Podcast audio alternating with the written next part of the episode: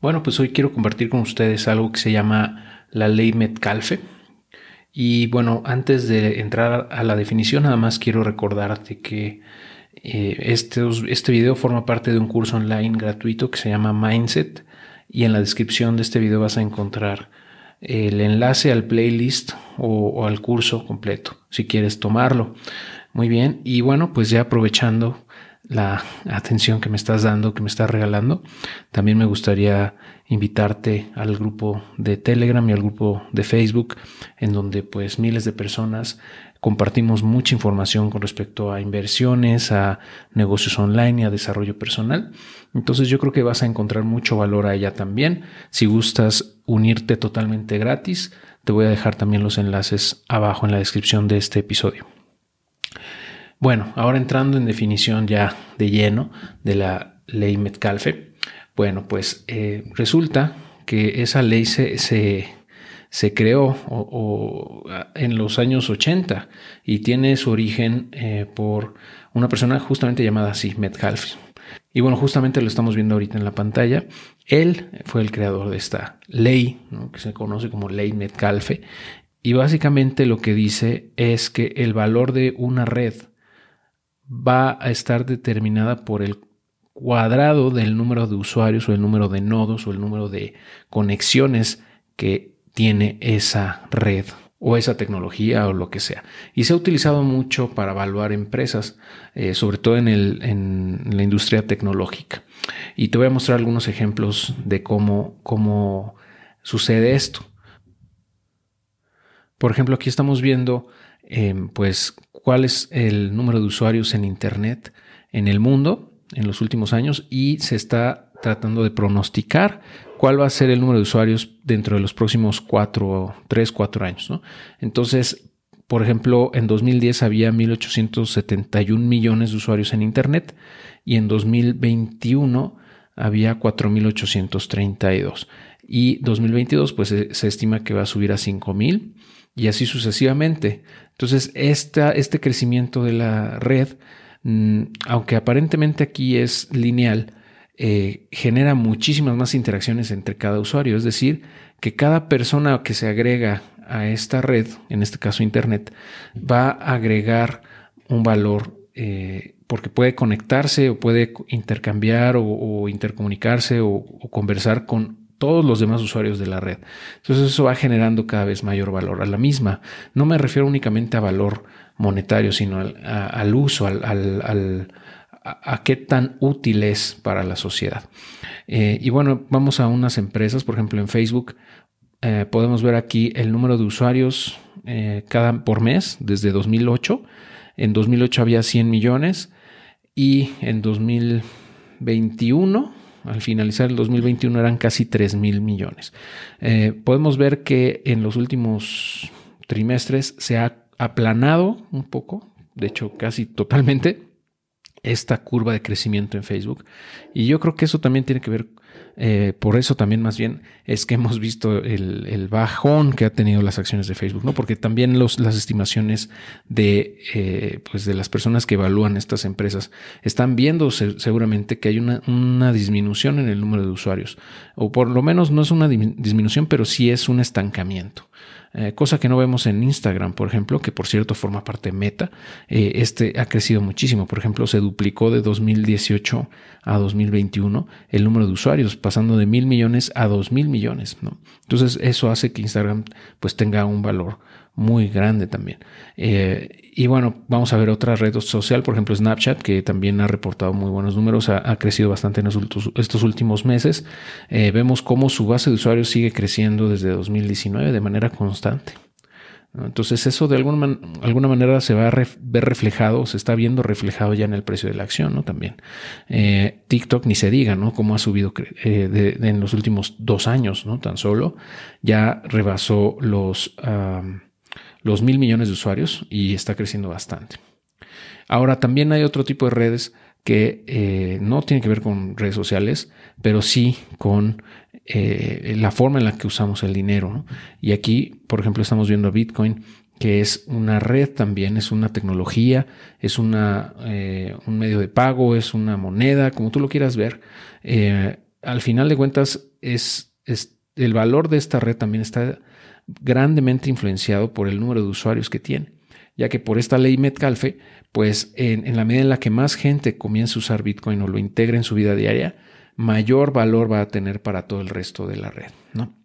Entonces vemos cómo ha venido la adopción desde 2009 ah, y ha venido creciendo. Estamos viendo el número, de direcciones con un balance mayor a 0.1 Bitcoin.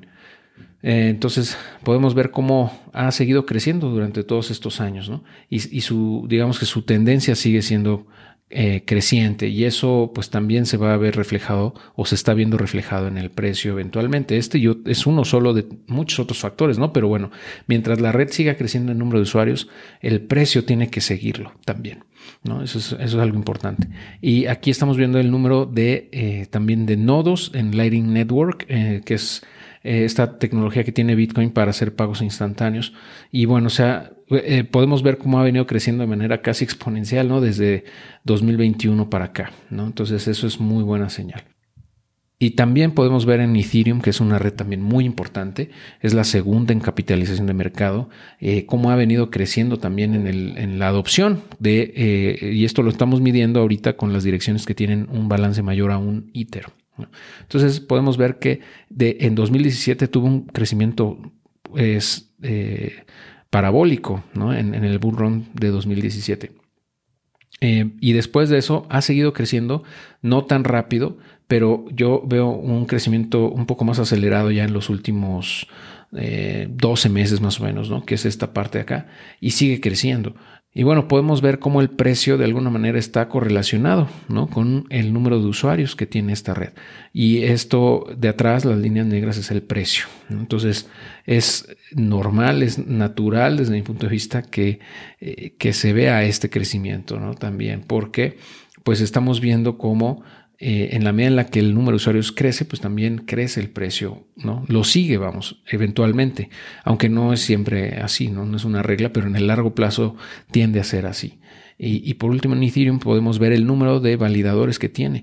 Estos validadores activos, que ahorita ya están por llegar a los 300 mil, eh, tan solo en el último mes creció de 289 mil a 291 mil 500. Entonces está creciendo muy bien, muy fuerte.